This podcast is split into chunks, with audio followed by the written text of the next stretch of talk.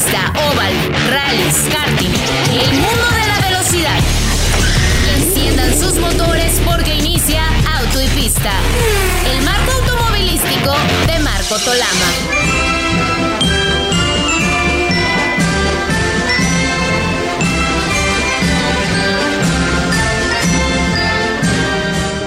¿Qué tal amigos? Qué gusto saludarles. Bienvenidos a una edición más de Autopista.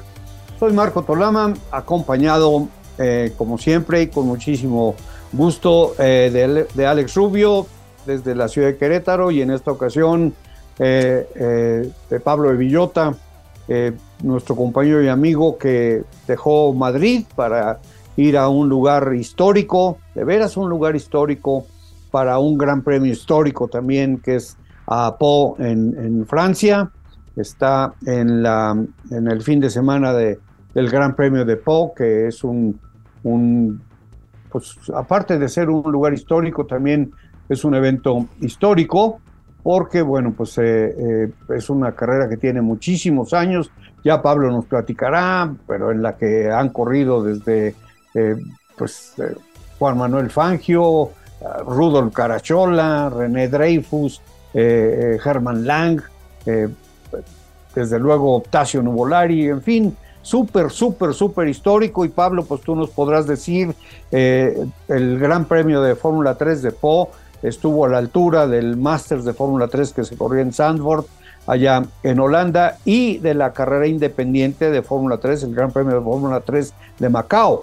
Las tres carreras de la Fórmula 3 más importantes de, del mundo en su momento, ¿no, Pablo? Bienvenido. Hola, ¿qué tal? Un abrazo muy fuerte ahora, como bien dices, aquí desde el sur de Francia, en esta preciosa ciudad que es efectivamente Po es un, es un curioso anacronismo, ¿no? Vivir una carrera aquí en esta ciudad, porque como bien dices, aquí antes de la Guerra Mundial, el Grand Prix de Po era una de las principales pruebas de los principales grandes premios automovilísticos a nivel mundial. Luego lo que ocurrió es que después de la guerra, cuando ya comenzó la Fórmula 1 en 1950, pues claro, aquí en Francia había muchísima competencia para albergar un gran premio. Y también es verdad que el circuito, que en la época, pues esto de, de, de la Belle Époque de los Bugatti, pues había espacio suficiente, pues claro, las crecientes demandas cada vez lo iban haciendo más pequeño. Por eso digo que es un anacronismo muy bonito visitarlo, porque el circuito y el paddock y todo está prácticamente igual que hace un siglo, porque está, digamos, en la zona así más señorial y del casco histórico de, la ciudad, que, que, ya de por sí es una ciudad muy bonita. Y, y, esto es algo, pues, impensable de encontrar hoy día, ¿no? Porque si se hace un circuito urbano hoy día, bueno, pues siempre se hace aprovechando, pues, digamos, zonas un poco más amplias, pues como puede ser el caso más reciente de Miami o incluso de, reciente creación, como puede ser en Arabia Saudí, que, que, digamos que tienen rectas grandes y espacios grandes para poder meter los coches. Quizá el único anacronismo que sobrevive hoy día junto a Po es Monte Carlo, que es realmente muy muy parecido por la estrechez, por hacerlo en sus calles así antiguas. Y bueno, aquí después eh, se celebraron carreras de, de Fórmula 3000 durante muchos años, de Fórmula 2, de Fórmula 3000, pero de nuevo las velocidades y, y, y, todo acababa siendo muy difícil albergarlo y como bien dices, luego llegó la Fórmula 3 y yo creo que, bueno, es algo tan importante para la seña de identidad de esta ciudad que han sabido preservarlo, pues con la Fórmula 3, con el Gran Premio Histórico, que son verdaderamente unas carreras que son una delicia para el aficionado. Y yo digo muchas veces que este fin de semana, por ejemplo, con la cancelación del Gran Premio de, de Imola, eh, bueno, ha sido quizás un poco forzado, pero ha hecho ver que, que también aquí en Europa, pues también puede haber vida más allá de la Fórmula 1, ¿no? Porque coincidían justo este mismo fin de semana las 24 horas de Nürburgring y este Gran Premio Clásico de Po, que bueno, son carreras que estaban a lo mejor, pues mediáticamente un poco ensombrecidas por, por esto, por el, poderío de la Fórmula 1, pero realmente a nivel de aficionado, eh, yo, yo realmente creo que, tanto esta carrera, la de Po, como las 24 horas de Nürburgring, desde el punto de vista del aficionado se pueden disfrutar hasta mucho más. Y en cuanto a público, bueno, no olvidemos que, que en el Nürburgring podía haber este fin de semana cerca de 200.000 personas y aquí había muchísima gente también en Po. Eh, porque al final es eso, ¿no? Es, es un evento quizás que para el, aficionado eh, de toda la vida y el, y el, que le gusta mucho eh, poder vivir un ambiente con cercanía, viendo pues coches históricos, también pilotos que en el futuro podrían triunfar, pues, pues es verdaderamente una delicia. Lo, lo, recomiendo totalmente a cualquiera de nuestros amigos que nos estén escuchando, que estén planeando hacer un viaje por Europa de carreras el año que viene, si lo hacen por esta época y, y no coincide la Fórmula 1. Y de hecho, no he podido contactar con esos aficionados mexicanos que tenían boletos para la carrera de Imola y, dijeron, ¿qué hacemos? ¿Qué hacemos? Y yo estaba por, decirles, por favor, veniros aquí a Po, que realmente no está muy lejos. En, coche, pues serán aproximadamente unas cinco horas y media, desde seis horas a lo mejor, desde, eh, desde allí, desde Imola. Pero bueno, desafortunadamente no, no pude contactar con ellos. Para otra ocasión será.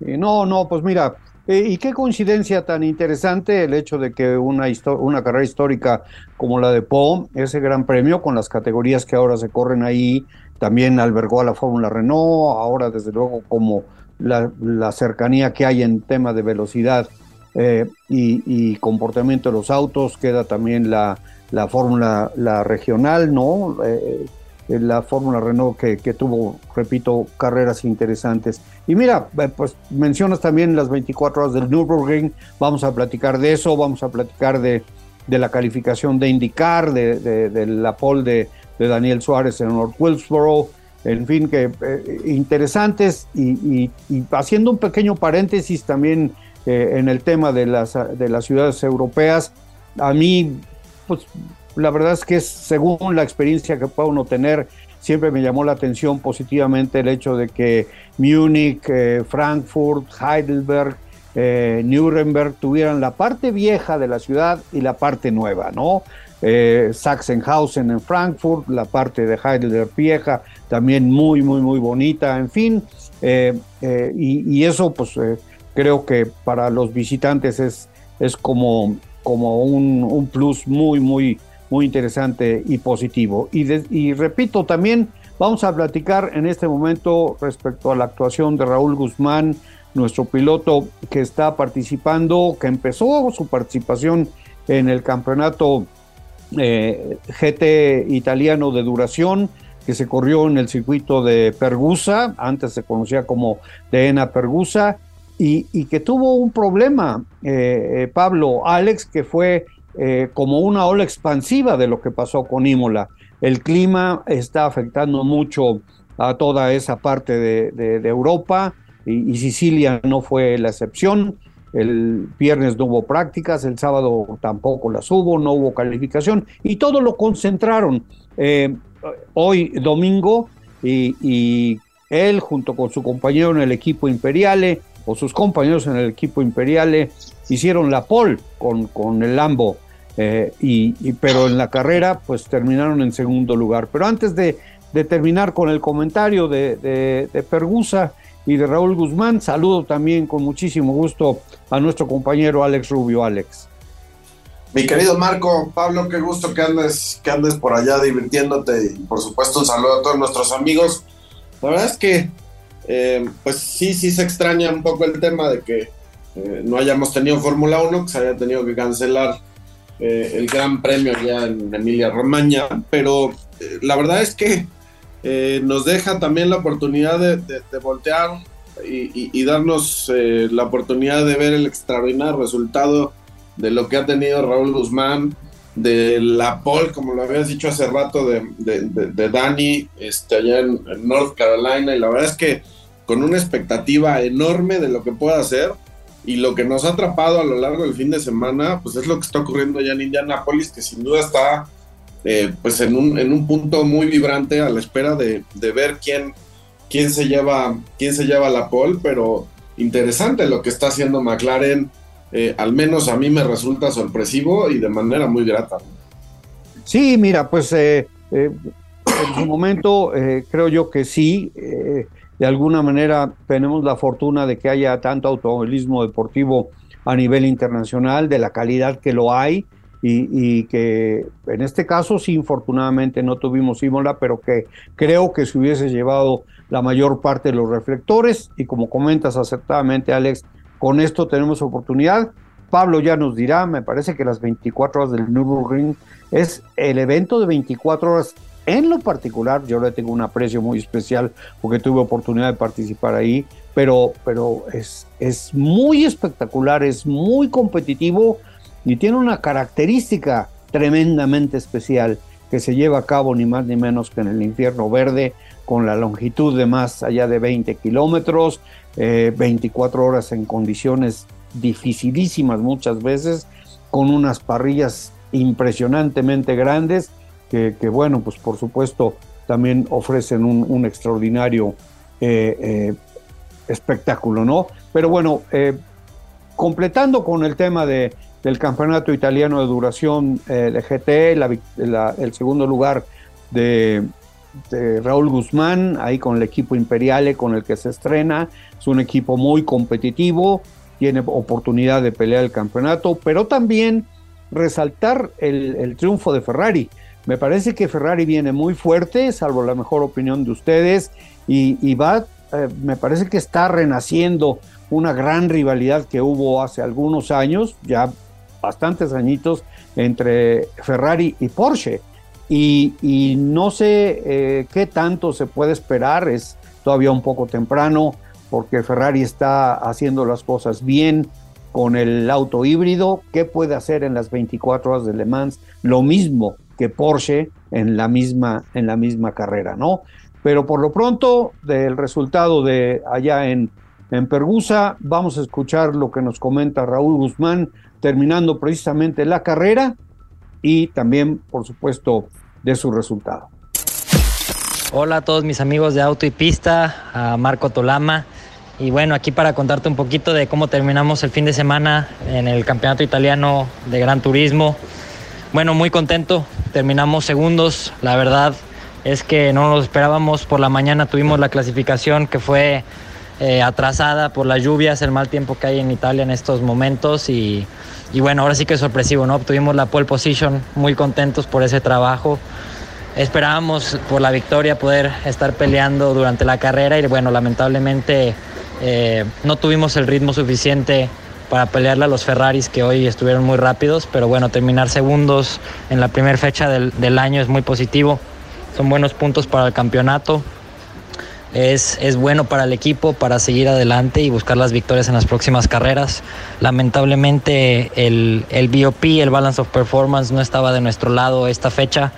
Nos faltaba mucha velocidad de punta, pero bueno, aún así logramos hacer un buen trabajo en esta pista que es de muchas rectas y estoy muy contento. Les mando un fuerte saludo a todos mis amigos de Auto y Pista, agradecerles por siempre tenerme en mente en el programa y un fuerte abrazo. Bueno, pues ahí está lo que nos comentó Raúl, creo que no es poca cosa, Pablo. Eh, Alex, eh, eh, es un, este campeonato está siendo competitivo, pues está también otras, otras marcas importantes con sus GTs están ahí, como comentábamos, entre ellas Ferrari ganadores hoy, el Lamborghini, está Porsche, está BMW, y, pues lo que en algún tiempo, eso sí, eh, comentábamos de que quizá la GT creciera tanto que pudiera ocupar el lugar que durante mucho tiempo tuvieron los prototipos en las grandes carreras de duración, aunque ya vimos que no, que está renaciendo, que está teniendo nuevamente su época, está incipiente la época de oro nuevamente de las carreras de duración, con, por ejemplo, Daytona, con, por ejemplo, Le Mans, y los campeonatos tanto del FIA WEC como los de IMSA. Así que bueno, Felicidades a, Raúl Guzmán. Vamos a ver cómo sigue eh, su situación ahí dentro de este campeonato italiano GT de duración y, si podemos aspirar a que nos regale un campeonato, ¿no? Ah, sí. Hay una cosa eh, que, yo creo que es muy destacable de la victoria de Ferrari en, las 24 horas de Nürburgring que es la primera vez que gana un coche no alemán eh, desde hace 20 años. Eh, esta carrera para las marcas alemanas es muy importante y aunque en teoría están prohibidos los equipos oficiales, realmente a las escuadras privadas que se presentan a la carrera mm, les falta simplemente el nombre para ser consideradas oficiales. Y a mí hay una cosa que, me encanta de esta carrera porque cuando hablamos de las carreras de, larga duración, las más prestigiosas, Daytona, Le Mans o, esta, que, que, realmente el Nürburgring, el prestigio yo creo que se ha venido disparando en estos últimos 10, 12 años, podríamos decir, ¿no? Pero, pero yo creo que cada una tiene su particularidad y, bueno, y, su forma de, ver su prestigio, pero lo que le hace yo creo muy diferente al Nürburgring, aparte por supuesto del circuito, que es con muchísima diferencia el más difícil de los tres y el más desafiante, porque si encima de, tener 22 kilómetros, eh, donde eh, dicen los técnicos de desarrollo de las marcas que están incluidas todas las posibles curvas mm, del mundo que podría un conductor encontrarse, eh, además de eso, la climatología, que puede estar lloviendo en una parte del circuito, otra totalmente seca, otra donde hay humedades. O sea, esto añadirlo de noche. Y luego el factor que a mí realmente mm, más me gusta, porque bueno, podría parecer que le hace de menos que tiene un componente, por así decirlo, amateur, o llamémosle, si no semiprofesional, muy importante, pero que los organizadores lo han querido preservar. Y salen 130 coches, nada menos.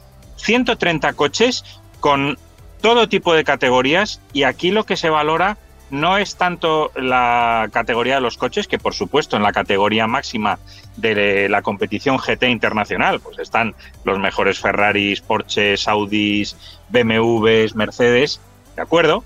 Pero luego hay también coches procedentes de toda categoría, incluso, incluso coches modestos en cuanto a prestaciones, pero no en cuanto a preparación. O sea, el criterio es, aquí puede venir coches procedentes de categorías más pequeñas, pero tienen que ser los mejores de cada categoría, los que participan. Se queda mucha gente fuera de competir en las 24 horas de Nürburgring. Entonces, claro, la, enorme dificultad, y es, por ejemplo, el, principal factor que ha eliminado a muchos de los favoritos, por ejemplo, Juncadella, que iba en el eh, Mercedes, eh, en el Mercedes oficial, su compañero Maro Engel se chocó con uno de estos coches que la diferencia de velocidad es enorme. Pero no, no es una cosa que se diga, bueno, pero ¿cómo pueden permitir esto? No, es que precisamente esa es parte de la magia, que, a los pilotos les tienes que obligar a ir rápido y saber que tienen que competir contra coches que hay una diferencia de velocidad enorme. Y, esto, pues al final, el que, el que gana en Nürburgring, pues fijaos, es, es un Ferrari de un equipo, por supuesto, privado, y, también demuestra por qué eh, una cosa que viene sucediendo desde hace un tiempo, por qué Ferrari le ha ido ganando la mano durante estos últimos 15 años, podríamos decir, al tradicional dominador de este tipo de pruebas que siempre ha sido Porsche, ¿no? Porque siempre Porsche era capaz de hacer ese coche eh, fiable versátil y polivalente, que iba bien en todo tipo de pistas y sobre todo, pues eh, muy duro y, con una cualidad muy importante que era eh, lo que siempre se dice, la capacidad de dotarle de servicio, ¿no? Que, que puedas cambiar elementos de la caja de cambios, del, motor, de la suspensión, con una relativa facilidad y rapidez. Bueno, pues todo esto Ferrari lo ha trabajado a través de su empresa auxiliar, que es la que desarrolla los coches Michelotto, y realmente solo hay que ver los resultados de las competiciones GT en los últimos 15 años, en Le Mans, en Daytona, aquí ahora incluso en el territorio más genuinamente alemán, como es el Nürburgring. Bueno, pues Ferrari ha ido imponiéndose y yo creo que esto es una cosa que, que demuestra cómo los italianos, cuando realmente no interfiere mucho la política, sino solamente el genio, y esta es una clara alusión al equipo de Fórmula 1, pues es que son muy buenos y al final eh, trabajan y acaban haciendo un coche que incluso decían que en el Nürburgring era, muy difícil que se adaptara por esa naturaleza que tiene el circuito. Bueno, pues incluso ahí ya lo han conseguido con, con, un, con un equipo privado. Sí, caray, eh, no es poca cosa, ¿eh? No es poca cosa. Mencionas las condiciones. Eh, yo tuve la fortuna de participar en un par de ocasiones y efectivamente con unos diferenciales de velocidad impresionantes en la primera vez que tuve oportunidad, que iba con un Golf pequeño, aunque fuera el más nuevo de todos los GTIs en esa época. Eh, inclusive el equipo lo que hacía era tapar con cinta toda todo la parte de atrás del auto porque los autos más rápidos en la noche te venían y te hacían de día el, espejo por, sus luces. Pues, los veías de tal manera que ya sabías que te tenías que hacer a un lado. Y luego la otra situación que comentas, aunque no hubiese lluvia, siempre por las condiciones eh, eh, del terreno, por ahí de las 4, cuatro y media, 5 de la mañana, empieza a salir una, una neblina que no te deja ver, pero que además humedece eh, la cinta asfáltica. Entonces las condiciones que te va tirando el infierno verde a través de las 24 horas son cambiantes y desde luego un, reto impresionante para, para cualquier piloto. Y, y, bueno, pues eso, eso eh, por lo que tú comentabas, Pablo, pero también ese tema, Alex, de, que Ferrari eh, pueda ganar eh, sobre los otros, los tradicionales eh, vencedores de esta carrera que han sido últimamente Mercedes, pero también Porsche, por supuesto, y Audi, ¿no? los grandes dominadores. Y las marcas que comentaba a Pablo, con, con autos, no con las prestaciones que tienen los GTs de estas marcas que acabamos de mencionar, pero ahí estaban los, los eh, japoneses con Hyundai y con Toyota haciendo esfuerzos apoyados inclusive por las fábricas con la posibilidad de hacerlo también como un, como un gran experimento, como un, una gran posibilidad de ayudar al desarrollo de sus autos, eh, eh, precisamente por lo que mencionaba Pablo, de la posibilidad de tener 130 autos en una, en una parrilla de salida, ¿no? increíble tener una, una participación de esa, de esa magnitud y por supuesto yo creo que el, el, de alguna forma ese resurgimiento de Ferrari eh, en, distintas eh, pues, categorías y distintas eh, carreras, la verdad es que también es, es algo que ya también se, se, se, extrañaba, ¿no? Este, luego, cambiando un poco el tema, ojalá este, un día nos, nos platiques de principio a fin cómo fue esa, esa experiencia ya en las 24 horas cuando estuviste corriendo, porque creo que va a ser interesante escuchar esa historia, mi querido Marco.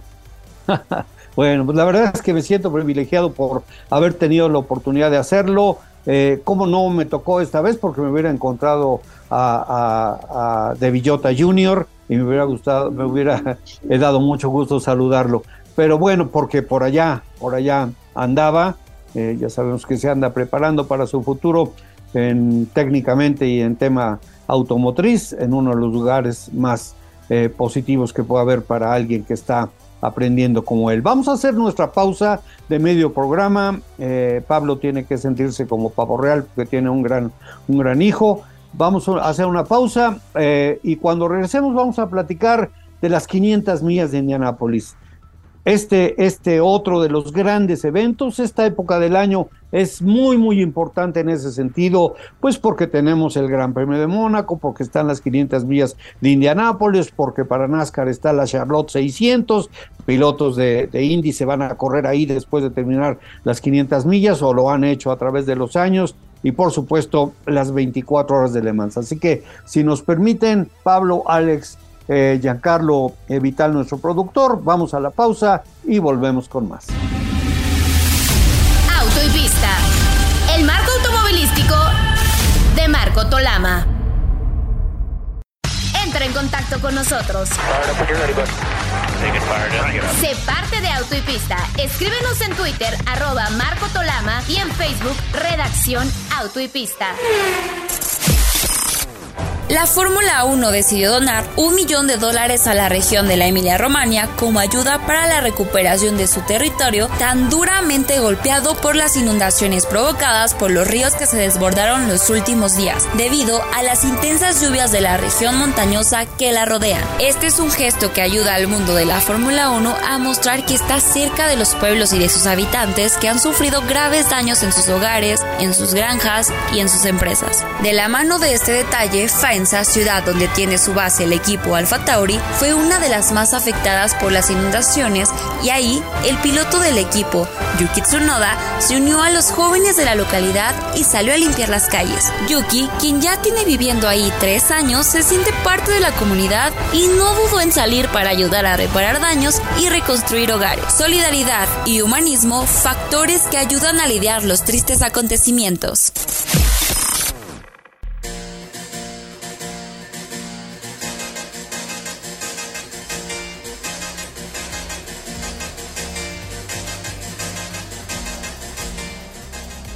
Bueno, pues estamos de regreso. Ya escucharon ustedes estos editoriales que les prepara nuestro productor eh, Giancarlo Vital. Eh, ya tuvimos eh, también las declaraciones de Raúl Guzmán después del gran resultado que tuvo allá en, en Pergusa, en Sicilia. Y pues como normalmente nos comenta Pablo, ahora cruzamos el Atlántico y nos vamos al gran coso que es el Indianapolis Motor Speedway. En donde pues en el momento en que estamos grabando el programa se está llevando a cabo lo que se conoce como los, bueno, lo que están eh, en camino de, completar con la calificación, como decía Alex, los 12 más rápidos que se van a convertir en los 6 más rápidos, los Fast Six, y en la eh, camino a la pelea por la posición de privilegio para las 500 millas, aunque pues no sé si estén ustedes de acuerdo, Alex Pablo, realmente el lugar de arrancada en una carrera de óvalo tan grande y tan importante como las 500 millas a veces no representa lo que representan otras posiciones de privilegio para otras carreras.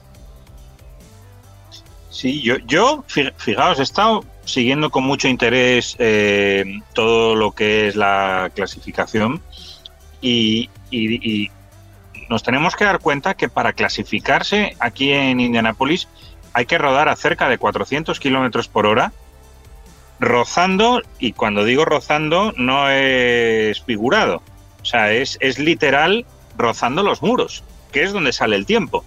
O sea, no, no, no, va a salir ese tiempo que te mete dentro de la parrilla si no es eh, realmente yendo al límite y dejando márgenes de uno o dos centímetros entre el, muro y las ruedas. Y que a pesar de todo este descomunal, o sea, es, es, que, es que solamente de pensarlo se me ponen los pelos de punta. Fijaos que no ha habido realmente accidentes. Esto yo creo que es una muestra de la calidad tremenda del pilotaje que hay en la parrilla, porque también si vemos entre eh, todo lo, que es la, parrilla más numerosa de toda la temporada, es que, es que hay, muy pocas diferencias entre el, primero y el último. Con lo cual, bueno, yo creo que, dice también bastante, dice muchas cosas. Dice del nivel de profesionalidad de muchos de los equipos, que están muchos a un nivel muy alto, y también del pilotaje, que es yo creo algo muy de destacar porque, bueno, lo, lo, lo que comentamos aquí muchas veces, que la gente que, está llegando de distintos sitios del mundo ahora mismo a indicar, desde Australia, desde Europa, eh, desde América también, eh, es gente de muchísimo nivel. Fijaos, por ejemplo, Canapino, que viene ahí de Argentina.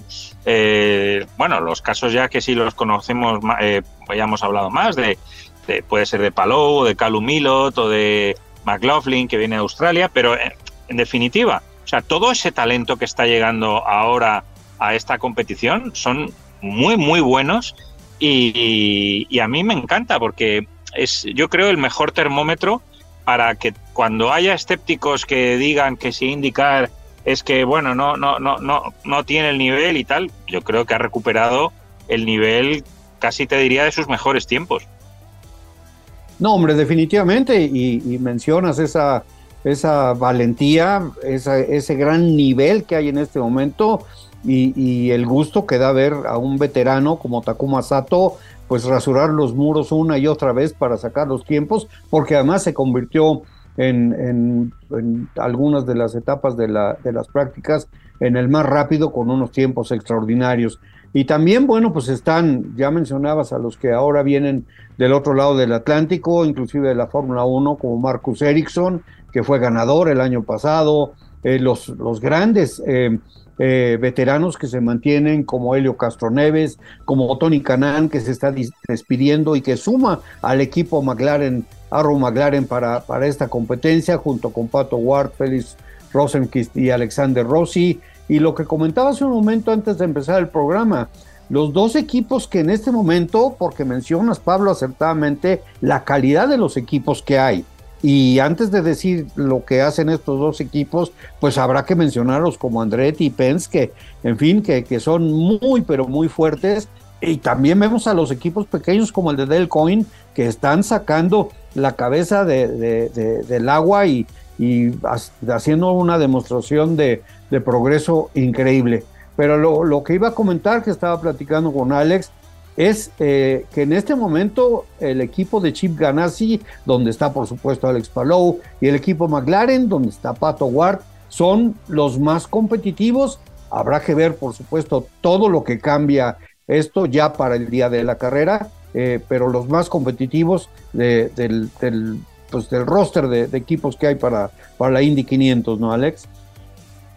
Sí, lo, interesante es cómo, cómo empezaron la semana con esa como poker face, ¿no? Este, un, piloto como Ericsson, que de repente no, al, inicio de la semana parecía no pintar, y por ejemplo ahorita en esta última práctica que acaba de terminar, pues es el que sale con el mejor tiempo, ¿no? Ayer eh, fue de los pilotos que se, que se metió de una en, en, los, en los mejores tiempos para estar ahí dentro de los 12 y que después tuvo que volver a salir y, recuperar un poco del tiempo que ya le habían sacado algunos pilotos y, eso es lo maravilloso que está teniendo indicar porque eh, de repente venimos de una carrera, ¿no? En el, circuito, en la parte de circuito, no del óvalo, este, donde pues, ves pilotos que están eh, sobresaliendo, todo el tiempo están ahí aguerridos, peleando y de repente llegamos a, a las 500 y, les cuesta trabajo, ¿no? Son pilotos como New Garden, como McLaughlin,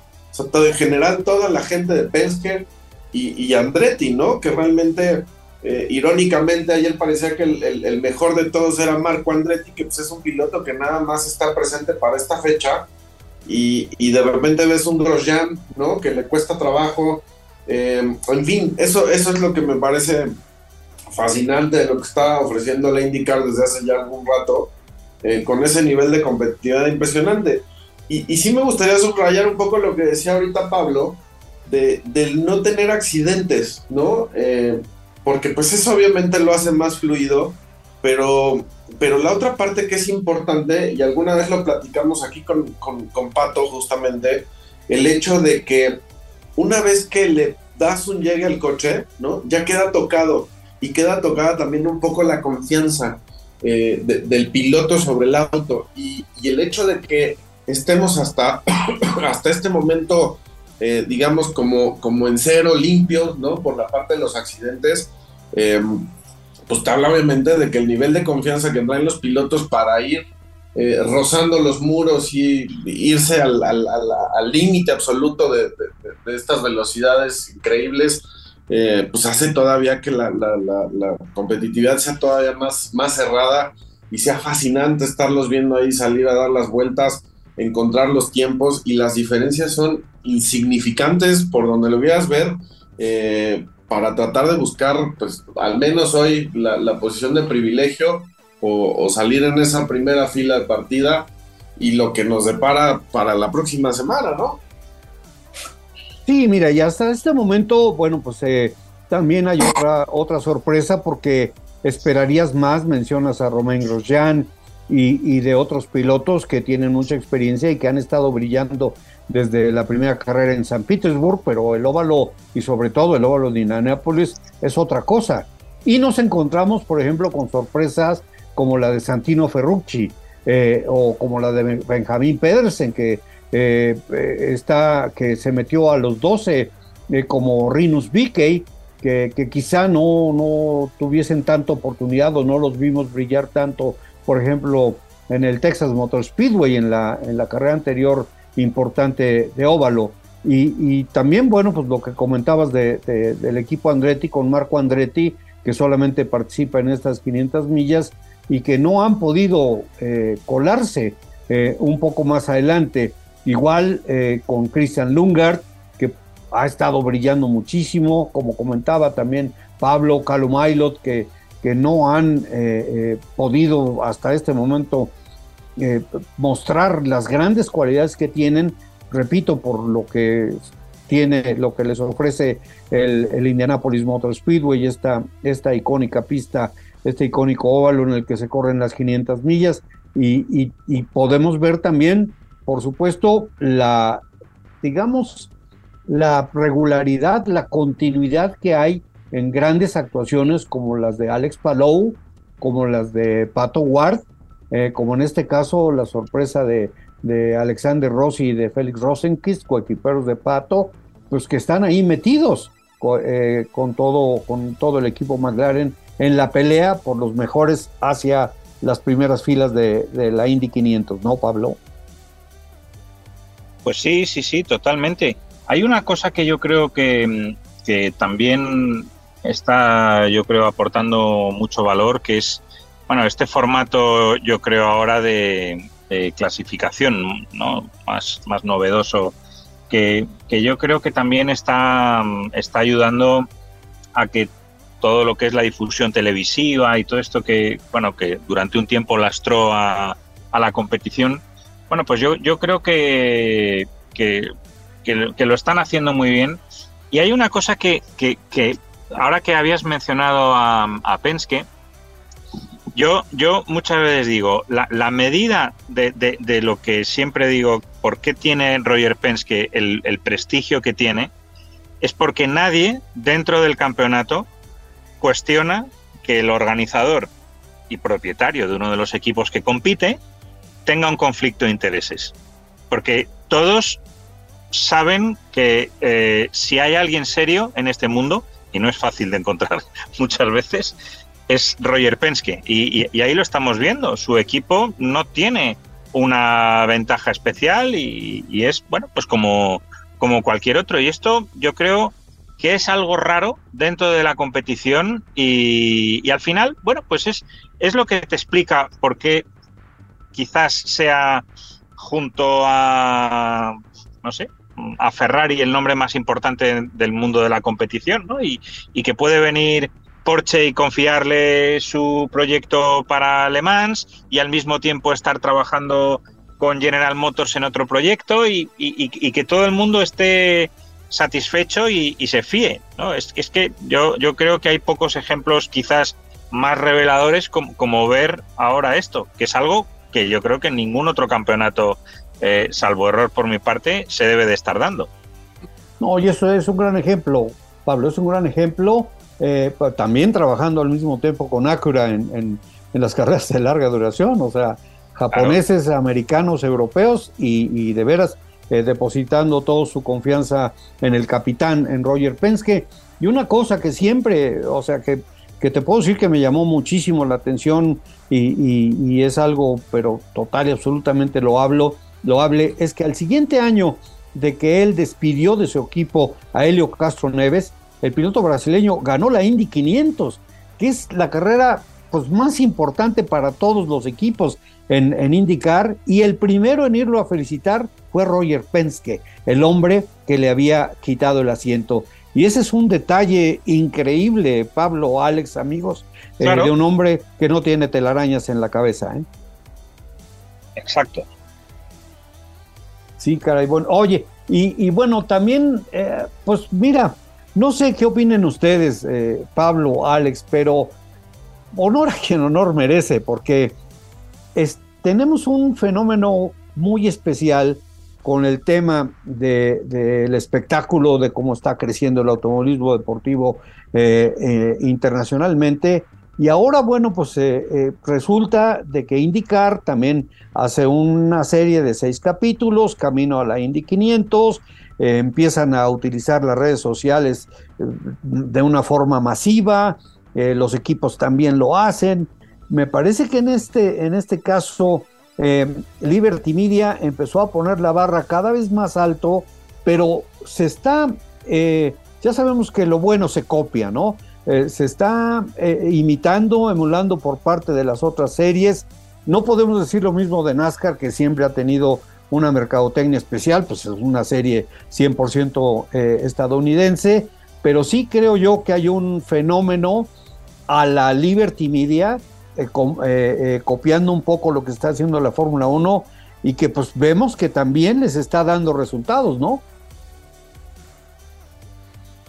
Bueno, creo que, creo que indicar en algún punto eh, se había quedado un poquito rezagada, ¿no? En, la parte, digamos, de, de, cómo luce, ¿no? Eh, todavía la parte, digamos, de cobertura televisiva, podemos pensar o decir que no, no, no, está, digamos, al, al nivel o, o, con el alcance que quisieran, ¿no? Pero creo que van en una dirección correcta. Y la verdad es que esto viene también de un, esfuerzo, de un ejercicio eh, que hicieron a principios del año pasado, antes de incluso de que arrancara la temporada, em, como para tratar de acercarse al, pues a los fans, ¿no? A los seguidores de la categoría y preguntarles exactamente qué es lo que les gustaba, ¿no? O qué les gustaría que, se hiciera, que se modificara. y hoy puedes ver un poco eh, parte de ese resultado ya eh, cuando entras a la página, cuando estás desde la aplicación, eh, que puedas ir de alguna manera siguiendo eh, pues la, acción en vivo sin tener que tener una suscripción, ¿no? En fin, o sea, hay una serie de cosas que creo que también la, la IndyCar se ha dado cuenta que ha tenido que, pues, que invertir, ¿no? En, renovarse, en, tener una imagen más fresca. Y por supuesto también eh, ayuda de una manera muy importante el que veas caras como la de Alex Paló, como la de Pato, como la de Rinos Vicky, como esos pilotos, eh, Calum Milo, que, han llegado a la, a la, categoría, o sea, darle un, toque de frescura, ¿no? Porque de repente, y no, y no por demeritar eh, las capacidades o, lo que puedan conseguir en resultados y más en un fin de semana como el que se viene de pilotos tan experimentados eh, como el caso de Canán, como el mismo Takuma, este, Helio Castroneves, en fin, pilotos que tienen una gran, gran trayectoria, pero que finalmente también eh, pues eh, estuvo estancado, ¿no? En, esos pilotos, en esas caras, y yo y la categoría pues se ha, se ha renovado y el nivel que está tomando es, es realmente importante con estos nuevos pilotos, ¿no?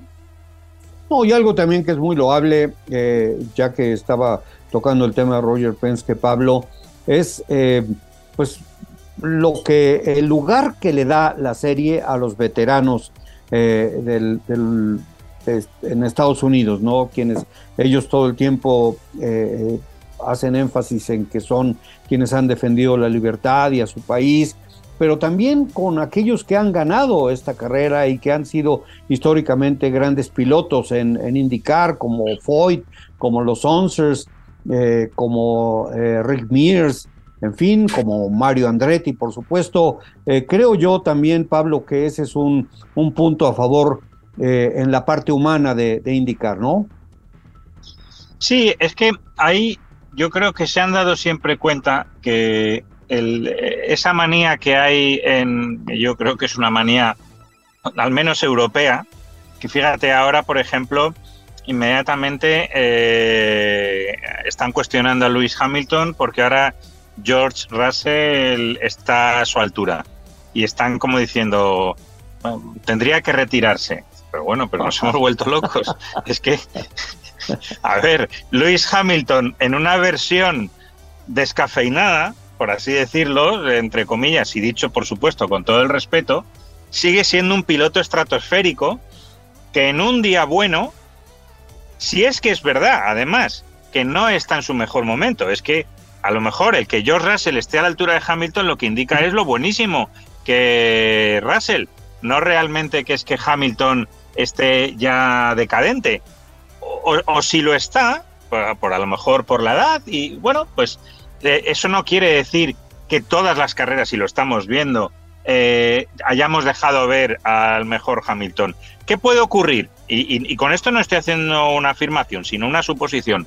Que Luis Hamilton efectivamente ha pasado ya su pico y ahora, eh, en lugar de ser un piloto eh, de otro planeta durante 20 carreras, lo es durante 10, pongamos por caso. dice, bueno, seguirá siendo un privilegio ver a uno de los mejores pilotos de la historia.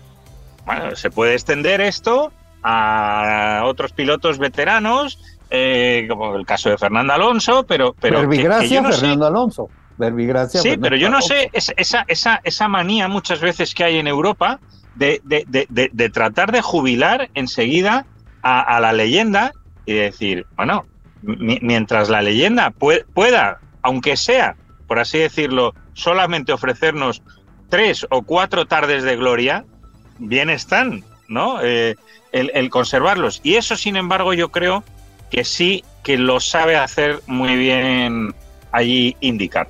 Porque lo acabas de decir, Helio Castroneves, ¿vale? Sí, probablemente se pasaron sus mejores días.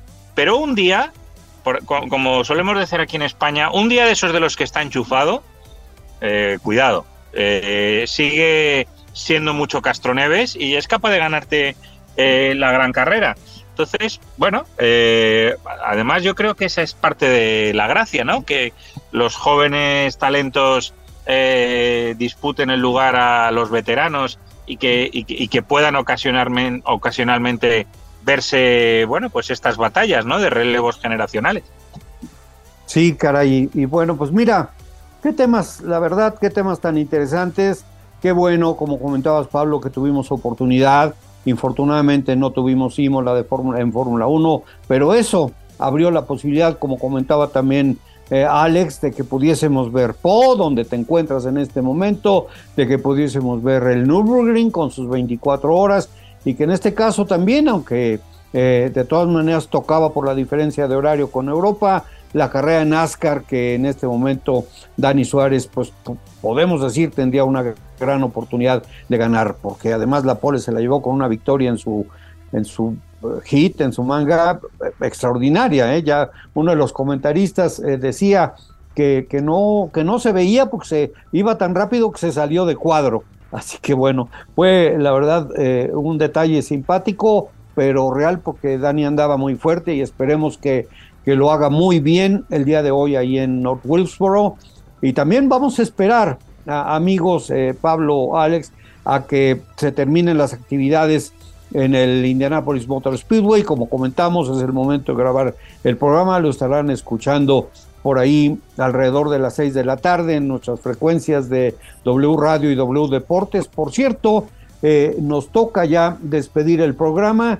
Eh, y antes de despedirte, Pablo, Alex, eh, quiero comentarles, amigos, que, terminando Autopista viene la transmisión de un clásico del fútbol mexicano, el, América Chivas, y aunque me está saliendo salpullido, creo yo que es algo muy interesante que pueden escuchar a través de W Radio y W Deportes. Pablo, así que muchas gracias, que termines de disfrutar Po esta bella ciudad y que regreses a casa con bien, Pablo.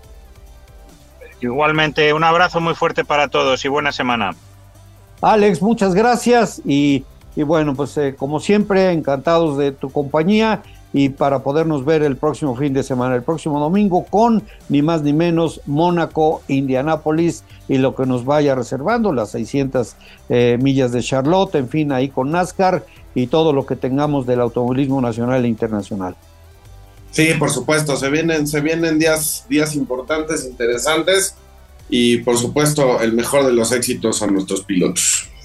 Bueno, pues gracias Pablo, gracias Alex, gracias a Giancarlo Vital, nuestro productor, eh, y, pero principalmente gracias a ustedes amigos, como siempre, por escucharnos, por acompañarnos domingo a domingo aquí en Autopista, en su radio, en su celular, en el auto, donde estén. Nuestro agradecimiento por su compañía y también por su seguimiento en nuestras redes sociales. Así que gracias por el día de hoy, un abrazo muy fuerte, cuídense mucho, soy Marco Tolama, nos encontramos aquí en la próxima. hemos llegado al final de nuestro programa el día de hoy. Como siempre, muchas gracias por sus oídos y su gran afición. Gracias a quienes nos escuchan a través de las frecuencias de W Deportes y W Radio, de sus plataformas digitales y a quienes esperan el podcast. A quienes van en el auto y nos escuchan, muchas gracias. Y quien va tras el volante, no olvide, sea justo, que no todos manejan tan bien como usted. Soy Marco Tolama, cuídense mucho, hasta la próxima. Hemos cruzado la meta. Auto y pista, el marco automovilístico de Marco Tolama.